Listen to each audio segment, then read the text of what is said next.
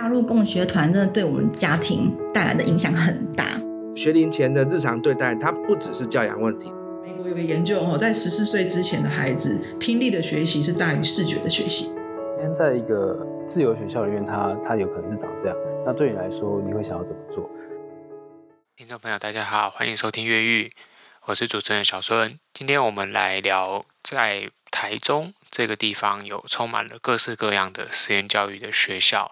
十二月的期间，刚好我跟我正大的朋友一起参访了位在乌日的这间枫树脚实验教育学校。那这间学校它有国小部跟国中部，它没有高中部哦。我们参访的时间正好是礼拜五的时间哦，也是其实蛮有趣的是，很多的实验教育学校啊，他们在礼拜五都会有一个比较不同于一到四的一个活动，包括我们上次去声优参访的时候，他们礼拜五有一个脚踏车的课程嘛。那我们这次来到枫树脚啊，刚好也碰到一个算是他们有一个礼拜五特殊的活动。那首先我们先讲一下枫树脚的地理位置哦，它就是算是离高铁站非常的近，所以如果说你是住在台中市的人的话，我想你要到乌日这边应该不是很远，所以中部的朋友啊，大概应该对这个地理位置都蛮清楚的。那我当天我们从台北开过去也不会很久啊，大概两个小时多一点而已。那它位在的位置就是一个算是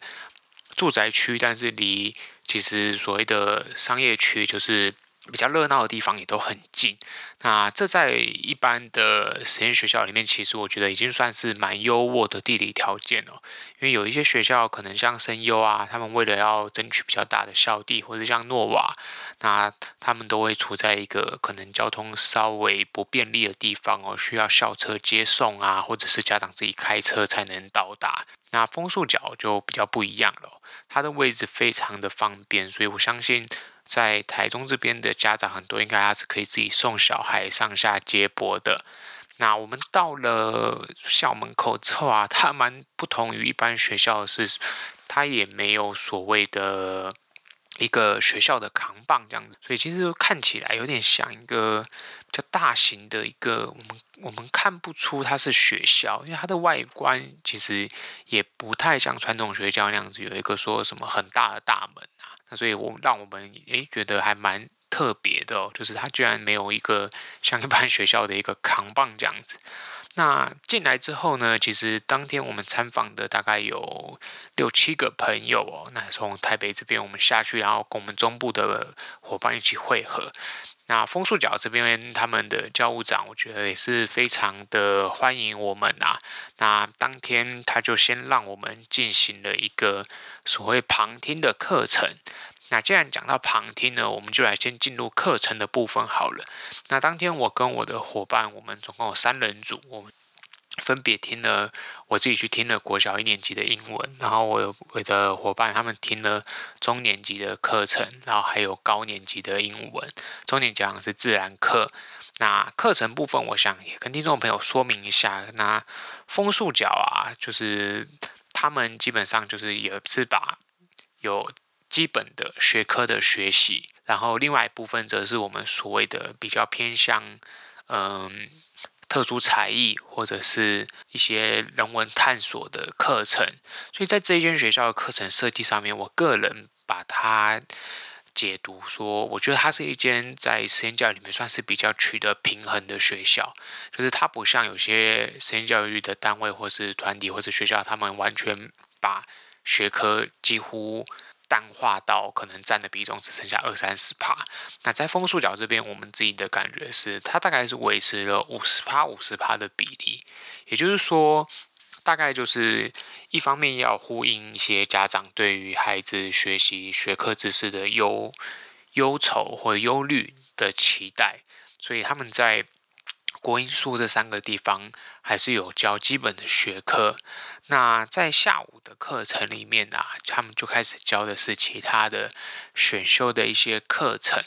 那这些课程就相对的，就是比较属于嗯，我们讲比较好玩的部分啊，比如说设计课啊，他们有木工课。那我们在现场也有看到木工的那个工作台，然后还有很多他们的半成品跟原料。那这些都是一个我觉得在这间学校我们看到一个非常具有特色的实验教育课程的部分。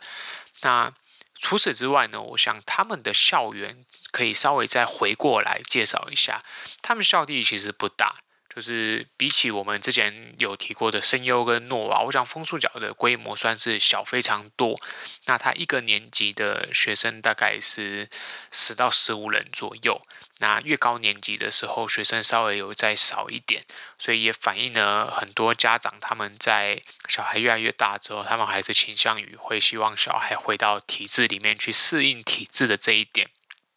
那枫树角的刚刚讲到的特殊的一个环境在于说。在健身学校，我们看到一个很有趣的，它有一个有一排在挂那个护具的地方，那个护具居然是所谓的特技脚踏车的护具。所以这些学校的孩子啊，他们现在有一个小小的操场，里面有一个呃，算是给有一点像极限运动的一些特殊的波道跟跳台，那个其实就是拿来让孩子们去骑单车的时候做的一些挑战跟特技。我觉得这个很酷，就是之前我们参访学校里面都没有这个东西。那除了这个竞技的特技脚踏车以外啊，另外一个我们在这所学校看到非常有创意的部分，就是它其实结合了一个所谓的农耕这一块，也就是食农的教育哦。那讲到食农啊，我们在前面的学校其实也谈到很多，比如说像诺瓦，或者说像声优，还有包括说种子。其实这些老牌的实验教学校，他们也都让中午的这个课程设计，让孩子自己去参与，从原物料的挑选怎么进来，然后包括怎么去切这些原物料，都会进到这个实验教育的。我们讲的食农里面的自然，让孩子从做中里面去了解各式各样食物是味道啊，怎么处理，比如说要烹饪啊，你要烤，要煮啊，汤要怎么做，那这些东西在枫树角这边呢，我们也看到一套非常完整的一个融合。所以它他们这所学校虽然校地不大，可是他们在我觉得是在蛮有限的空间里面，他们去。创造了这样子的一个环境，所以他们有种植一些可能包括自己种的生菜，还有他们自己种的番茄。那这些种植里面还有他们以前种过地瓜，啊，包括他们另外一个很有趣的地方是，他们用的是所谓的落叶堆肥法，还有他们自己的厨余的堆肥法。那这间学校在食农部分，我们看到一个比较特别，是他们有一个蛮特殊的自我的发展史。那其实当天我们在现场聊的时候，有跟他们的副校长有聊到说，哎呦，以前他们最早这个食农者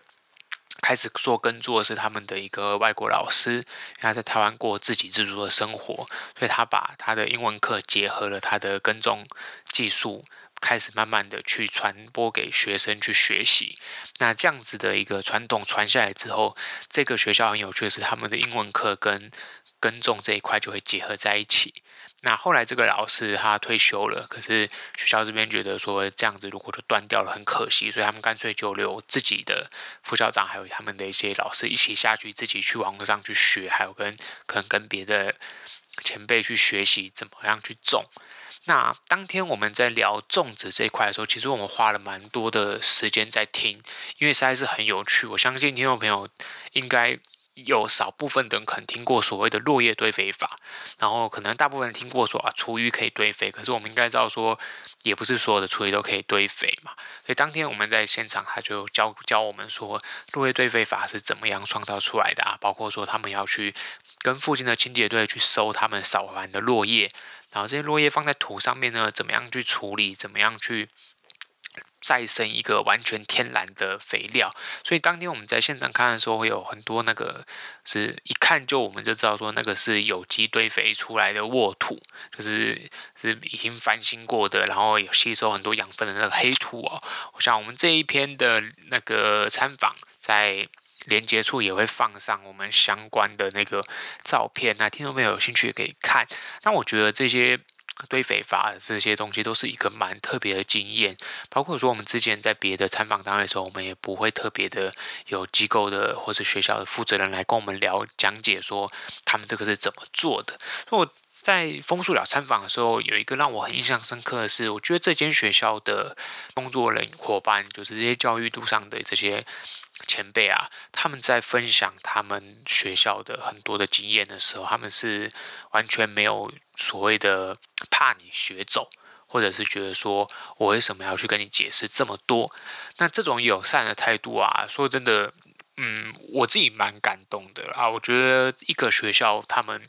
面对我们这样子来参访的一票人，其实他们真的有知道说我们是。呃，正大什么样什么样代表的嘛？我觉得也未必哦。就是对他们来说，就是诶，今天有一个单位来参访，那他们有很希望可以彼此去互相学习，所以他们就在花了很多，我觉得他们真的花了蛮多的心力跟友善的回应，让我们觉得我们这一趟来是像被当贵宾一样招待。那我自己在看待这样子的这个。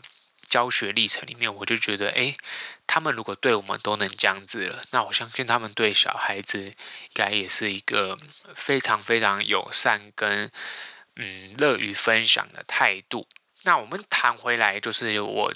这次非常荣幸的可以去观课他们小学一年级的英文哦。那我觉得课堂整体的感觉是非常的舒服，就是。我自己稍微偷偷的计算一下，就说：诶，我如果在这堂课里面可以听到几次，老师会不会喊说，请同学安静哦，就是叫叫大家安静的这种，有点像命令型的指令。我在猜会不会听得到？诶，结果大概两个小时过去了，我真的完全没有听到一个多小时的课程，就是老师都没有说，诶。那个，请大家安静，或者说不要讲话，或者是不要吵这一块了。所以我自己觉得，诶，在小一这样子的课堂里面，那老师都可以做到一个没有去用传统的所谓的权威，或者是一些比较强硬的手段去维持课堂的秩序，而是轻松的、自在的抓住一个氛围，让孩子们去练习写英文，啊可能练习。发音，然后包括说练习去涂鸦，那我觉得这些部分都蛮明显的，我们可以看得到说，诶，枫树角的他们的实验教育的那个松绑度，就是他们对孩子的理念到底是什么？所以我自己觉得非常的尊重，然后。也会适度的去提醒孩子说：“诶，你们做完了自己的功课，你不可以去影响其他人啊。”我觉得在老师在这一块其实是做得很好的。那当天我们参访的时候，因为是十二月底嘛，其实是接近学期末的时间，所以其实。老师是在做一个以复习为主的部分。那我们当天就在教室里面，他们他们蛮特别，他们一堂课是一个多小时哦。那低年级的小孩会花很多的时间在练习手写的部分。我想，嗯、呃，有听过我们节目之前分享过关于小肌肉的训练这一块哦，就是写字其实是一个非常训练小肌肉的能力。那我们当天也看到说，每个孩子的进度不太一样哦。有的小孩他们就写得非常的快，然后有的写得歪七扭八，然后有的就写得很慢，然后有些人可能不知道怎么写。那我们就看小孩子们在这个学习面，大部分我们觉得是非常非常的快乐的。那其他我们伙伴参访的感觉都是觉得说，诶，这个学校的在教学的部分，我们觉得他已经不像传统学校里面有这么大的进度压力，或者是嗯，老师要背负很多。呃，维持秩序的一些很辛苦的部分。那枫树角在另外一个讲完了这个学科的英文部分呢，我们来讲另外它非常有趣的一个课程，就是他们有一个古琴的课。那古琴大家知道是中国的传统的那个琴艺里面的一块嘛。那他们最特别是每一个枫树角的孩子啊，他们就是到呃小学中高年级的时候啊，他们会。开始去学习制作这个古琴，那这个古琴啊，这不是开玩笑的，不是说你今天像那个传统的家政课一样，就是丢给一些材料给你，然后你就要去叫你去把这些材料拼凑起来。它不是哦，它是真正的就是拿原木给你去磨。所以你看到每一个古琴，其实就是孩子们照老师那个老师的教学。指导慢慢一个一个自己去磨出来的，然后他们这个古琴一做下去就是要做好几年哦，所以大家可以想见那个需要花的功夫跟呃，你对这个东西到底是不是真的有点热忱？我觉得那个是一个蛮不一样的一个体验。那我们刚好在当天下午的时候也看到说，有三个国中的孩子，他们都在做古琴，其实他们已经做到蛮后面的阶段。然后我们开玩笑跟他聊一下，他们也说之前的一些学长姐啊，他们都。没有做完就毕业了。那我们说没有做完毕业，他会把古琴带走吗？他说当然会哦，古琴就跟着他们一起带走了。那当然，在这个古琴的制作里面，我们看到说，诶，这些学生是发自内心，他们很认真的在做这个东西，因为他们一做下去就是两个多小时哦，一两个小时。所以你可以想见，今天一个国中的学生孩子啊，他们自己很专注的在做个东西，没有人去逼他们。那这样子的学习是怎么去触发出来的？我其实自己在回忆我的国中生活，我好像没有过这么可以让我这么专心的事情。我以前大概唯一有做的就是我做网页设计做得非常的开心哦。所以我觉得孩子在这个阶段，如果说他未必对古琴是所谓的着迷或者兴趣，可是我觉得他在制作这个古琴的里面，我认为孩子其实有一点体验到所谓的心流，就是我们讲的 flow 这一个。单字哦，那在运动里面叫做 zone 嘛，就是他真的进到一个他自我的领域里面，他在很认真的在做这个东西，所以那个专注度跟孩子的，我觉得集中度，我们看到的是非常的，嗯，说感动吗？或者说令人印象深刻啦，我只能这么讲。所以古琴的课程在这个学校里面，我觉得是一个，嗯，非常非常有意思的一个。算是特殊才艺的设计哦。那包括当然不只是做古琴哦，他们也会弹古琴，他们学生也是有学的。只是老师也有跟我们讲，这需要花很长的时间培训哦。因为大家都知道，一个乐器你要能够弹会它，甚至要到你真的能够弹奏出一些旋律是非常困难的。就以我自己学钢琴也学了七八年，我们也要弹到第四、第五、三年以后，你才有可能开始真正进入一个。所谓的你，你已经可以操作这个乐器去弹一些你看谱子上的一些东西，或是你自己即兴创作的歌曲这一块，我想这个是蛮明显的。那弹完了古琴，我想我们最后一个部分啊，我们刚刚前面先帮听众朋友回馈一下，我们讲了他们的课程设计，然后我们也讲了他们的。耕作这块很特别，他们有自己的菜园，然后他们有自己排出自己的一个菜谱的设计，然后还有种过地瓜，然后番茄啊，各式各样的一些东西。那他们的校地还在整修中，所以未来还会再更大。那除了耕种以外呢，我们讲了这个古琴，还有包括他们下午的选修课程的设计。那最后这个部分，我们来聊他们在学校里面有一个很特别的是窑。他们一个很大的窑，这个窑的大小啊，应该是我这我目前在很多学校里面，包括说我甚至去古一些历史遗遗迹的博物馆，我也没看过这么大的窑。他们学校里面有一个很大的窑，是他们的创校校长他们自己用手工去做出来的。所以这种土窑啊，他他们就是稻草啊，跟很多的混凝土啊，很多的物物质结合在一起，然后做出这个窑。那这个窑呢？最早的时候，当初他们老师跟我们讲，他们其实是觉得说，小孩子到三四年级常常很喜欢玩火嘛，所以他们就希望说，好，我们就做一个窑，可以生火，可以让孩子去认识火，然后他们也可以学习怎么样生火跟操纵火的温度。那后来呢，窑就开始变成说，诶，我们可以拿来去烤一些食物，所以比如说大家常常听到的窑烤披萨啊，然后还有。包括他们后来开始做的窑烤面包，那这些东西就是开始有很多很多的食物，其实可以去透过这个窑来做。那窑，我想有在体验过的，或是说真的对这个东西有研究的朋友，应该知道，其实它是传统的生活法，你在控制温度上面有很高超的学问跟技巧。所以当天下午的时候，刚好我们碰到诶他们的那个已经退休的校长，就是跟我们开始。介绍这个窑哇，那一聊下来就聊了一个多小时，我们就聊到说这个窑的怎么用东西制作，然后怎么控制温度，怎么清理，包括说这个窑现在的外观是怎么样去变成我们现在看到的这个样子，然后以及他们学生以前甚至有前一批的学生在毕业以前，他们为了去筹他们的旅费。他们用这个窑去烤面包，然后卖给校外的民众。那这些林林总总真的是分享了非常非常的多。所以我想还是回到前面有特别谈到说，在这间学校不只是教务主任一开始很耐心的跟我们讲解学校的发展，那包括他们的副校长跟我们去讲解耕种的知识，然后怎么样的施肥，然后最后到下午刚好整个。成果发表在低年级这边，然后他们的前校长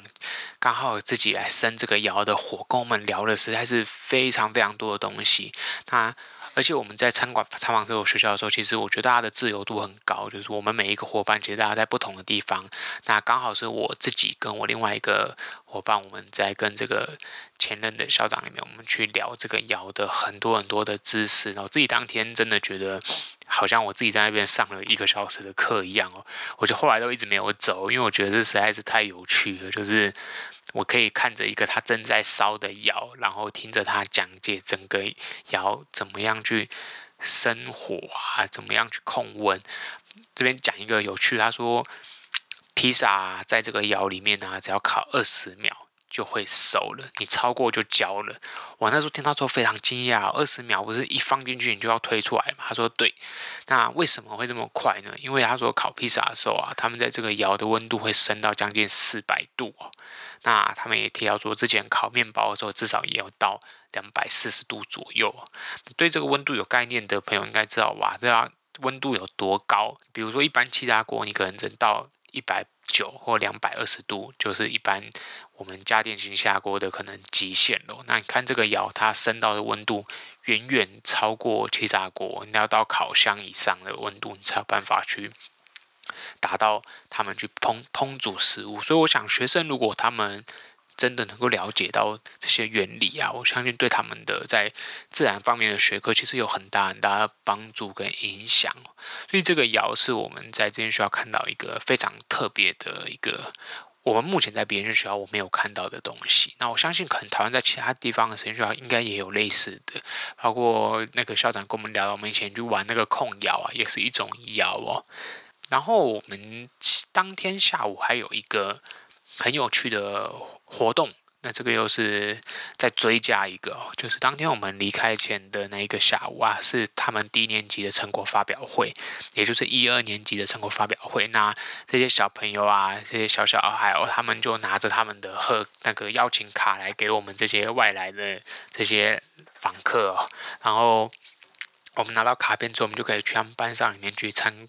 参观、参访他们的成果发表。那所谓成果发表，其实就是一个个摊位嘛。那每个小孩会展示他们有什么样的作品，然后小朋友会跟你们解释。所以当天我们看到很多家长来，然后也看到很多小朋友，他们就一个一个在这边去说明说：“诶，我做做我折了什么？”像包括我自己当天有个孩子教我折了一个圣诞老人哦。然后还有小孩，他们是有一个小孩很特别哦，他玩的是那个纸滑板哦，不知道有没有听众朋友听过？就是那个滑板很小，他是用手指操纵的。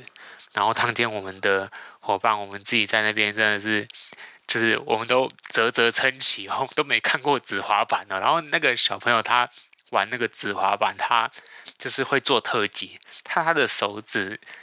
很快速的翻转滑板三百六十度，然后落地，然后快到我们都看不见了。我记得我在现场的时候，我叫他表演了三次，我还是看不出来他的手势是怎么转的。然后那小孩很好笑，他很酷，他不太讲话，然后我们都要问他很多话，他才会点点头，或者是说对。然后后来我们的伙伴开玩笑，我们真的伙伴回来之后，真的去虾皮买了那个纸滑板回去玩。那一个纸滑板。好像不贵吧，一两百块吧，而且做的很精致哦，就它上面是真的就是有那个滑板的那个防滑皮，然后就是对大人来说，那个东西很疗愈啊，就是我们看的点跟小孩不太一样，当然你也可以玩，就是我觉得那个是一个蛮有创意的东西，所以在这个成果发表里面，很多孩子他们展示的东西有点重复，可是我觉得即即使有点重复，你也会去听每一个孩子他们介绍的方式其实不一样，像。我记得有一个孩子就跟我，就请他介绍他的联络簿给我，然后他联络簿每页都是画图的，画各式各样的图，然后我就一页一页，反正他很好笑，他可能他自己介绍到一半，他也觉得好烦哦，我每页都要介绍，然后他就开始很快的翻给我，就说这个也是我画，这个也是我画的，然后就说可是我只想介绍这一页，因为这一页怎么样怎么样，所以在这个活动里面，我自己觉得最有创意的是说，你知道。叫一个低年级的一二年级的小孩去介绍他的东西给大人，我觉得其实很挑战。所以后来我们刚好在跟他们的副校长聊天的时候，也有提到说，像这样子的活动，其实是他们低年级老师跟学校一起发想出来的。他们去尝试着要去让这个实验教育呈现出一个我们讲更多元的一面，或者是说更有创意的一面。所以以前是没有的。他们现在做的这个东西，那当天我们真的觉得，诶，蛮有趣的啊。然后我相信孩子在这里面也会得到一些很特别的回馈，因为我看到很多家长他们真的是愿意蹲下来，然后跟孩子们讲话的。那当然也有一些家长是，诶，他们是可能用好奇的角度去听这些孩子们的话。可是我觉得那个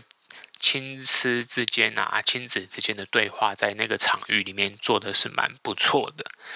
那最后我想跟大家聊，就是说我们在参访枫树脚的时候，其实有看到一个蛮有趣的现象，是说他的国中生非常的少，就是一到三年级，就我们讲的七年级到九年级加起来可能不到十个人这样子，这非常少的人数。所以其实他也没，他们也谈到一个困境，就是说大部分的家长他们在国中的时候就会把孩子嗯转回去体制内的学校了。那这样子的做法，其实对机构、对学校，或者说对机构，或者说团体，其实有一个比较大的一个问题，就是说，假设你的课程设计是我们讲九年一贯好了，我们的设计是从小一到九年级，那当孩子在七年级转走之后，七八九年级就被转走之后，他会要体制内，当然他去适应体制的生活，这是家长的选择，只是说对学校来说，他们会觉得很可惜的是说。其实一到六年级有很多课是所谓的前置课程，那真正的开始发挥前面所学的基础，其实就是要从国中开始。那在妈妈在父母啊，他们去把孩子转到体制里面的时候啊，其实他们就。没有机会去体验这样子的一个一贯课程了，那我觉得这大概是枫树脚一个嗯比较头疼的问题吧。只能说这是每一个学校他们都会碰到的情况。那可能有些学校特别严重，或者说有些学校特别面临比较严峻的挑战。那碰触角就当天刚好他们有跟我们谈到这一点，所以我觉得也是蛮可惜的。那另外也是他们也跟我们提到一个希望说我们在参访后可以给他们回馈。我觉得他们的那个副校长讲了一段话，我自己觉得蛮印象深刻。他说他们成立好像是将近七年吧，没记错的话。他说他们觉得实验教育学校啊，有时候有点像是跟社会有点越来越。孤立的感觉，因为他脱离体制嘛，所以他也没有体制学校的那些，嗯，各式各样的教评会啊，什么东西的去开会。可是相对的，实验教育学校，我觉得确实就像副校长讲的，有可能会在这个发展的过程中变得越来越好像关起来去做教育这样子哦。所以他在他为什么欢迎我们，然后也希望我们给予回馈，我觉得也是他们希望说能够看得到说。我们作为实验教育培训的这些师资是怎么看待他们学校？那他们有什么可以去做修正的？这一点我真的觉得这是一个很困难的自省哦。就是这代表说枫树脚的这些老师们，其实他们一直有在做所谓的，嗯，我们讲说就是有点像自我反省一样，就是去察觉说他们自己在这样子教育的路上，到底有没有什么东西是他们忽视的？有没有什么东西是他们可以改变的？那我觉得这个对这样子的一所实验学校，它是格外的重要，因为我相信每个家长来都希望说，哎，我们的孩子可以有别于传统的学习，可以更可能更长出一些创意、自我啊，或是自研发出自己的兴趣。那但是在这样的环境里面呢，我觉得学校也必须要一直跟着时代去求变、去进步，那孩子才能够在这样子的环境去。跟上那个时代最前端的创意，去发挥他们所学的东西。好，默默的这一集又讲了快要三十分钟哦。那我想枫树角，我个人蛮推荐这所学校的。我有一些伙伴跟我说，你每一间都嘛讲推荐哦。我说这是当然的，不然我以后再分享节目，我就被学校列黑名单哦。就我每分享一间，然后那个实验教育学校就开始说啊，以后不要再让这个人来参访哦。只是。回到我们自己这一集的开始讲，就是说枫树角，我真的在前面这样分享，我自己给他的评价是蛮蛮好的啦。我相信，如果你是住台中的朋友，有兴趣有在思去思考说，诶，我们要去上什么样学校之类的实验学校，我觉得枫树角是一个蛮好的选择。它交通又很便利啊，然后它是一个我觉得比较在学科跟自我探索里面做一个比较平均分配的学校。那我们这一期就聊到这边啦，希望说听众朋友还喜欢我们的内容。那如果你有任何的问题，都欢迎你留言，或者你要去私讯到我们越狱的粉砖，我也会亲自来回答你所有的问题。那我们就下一集再见啦，大家拜拜。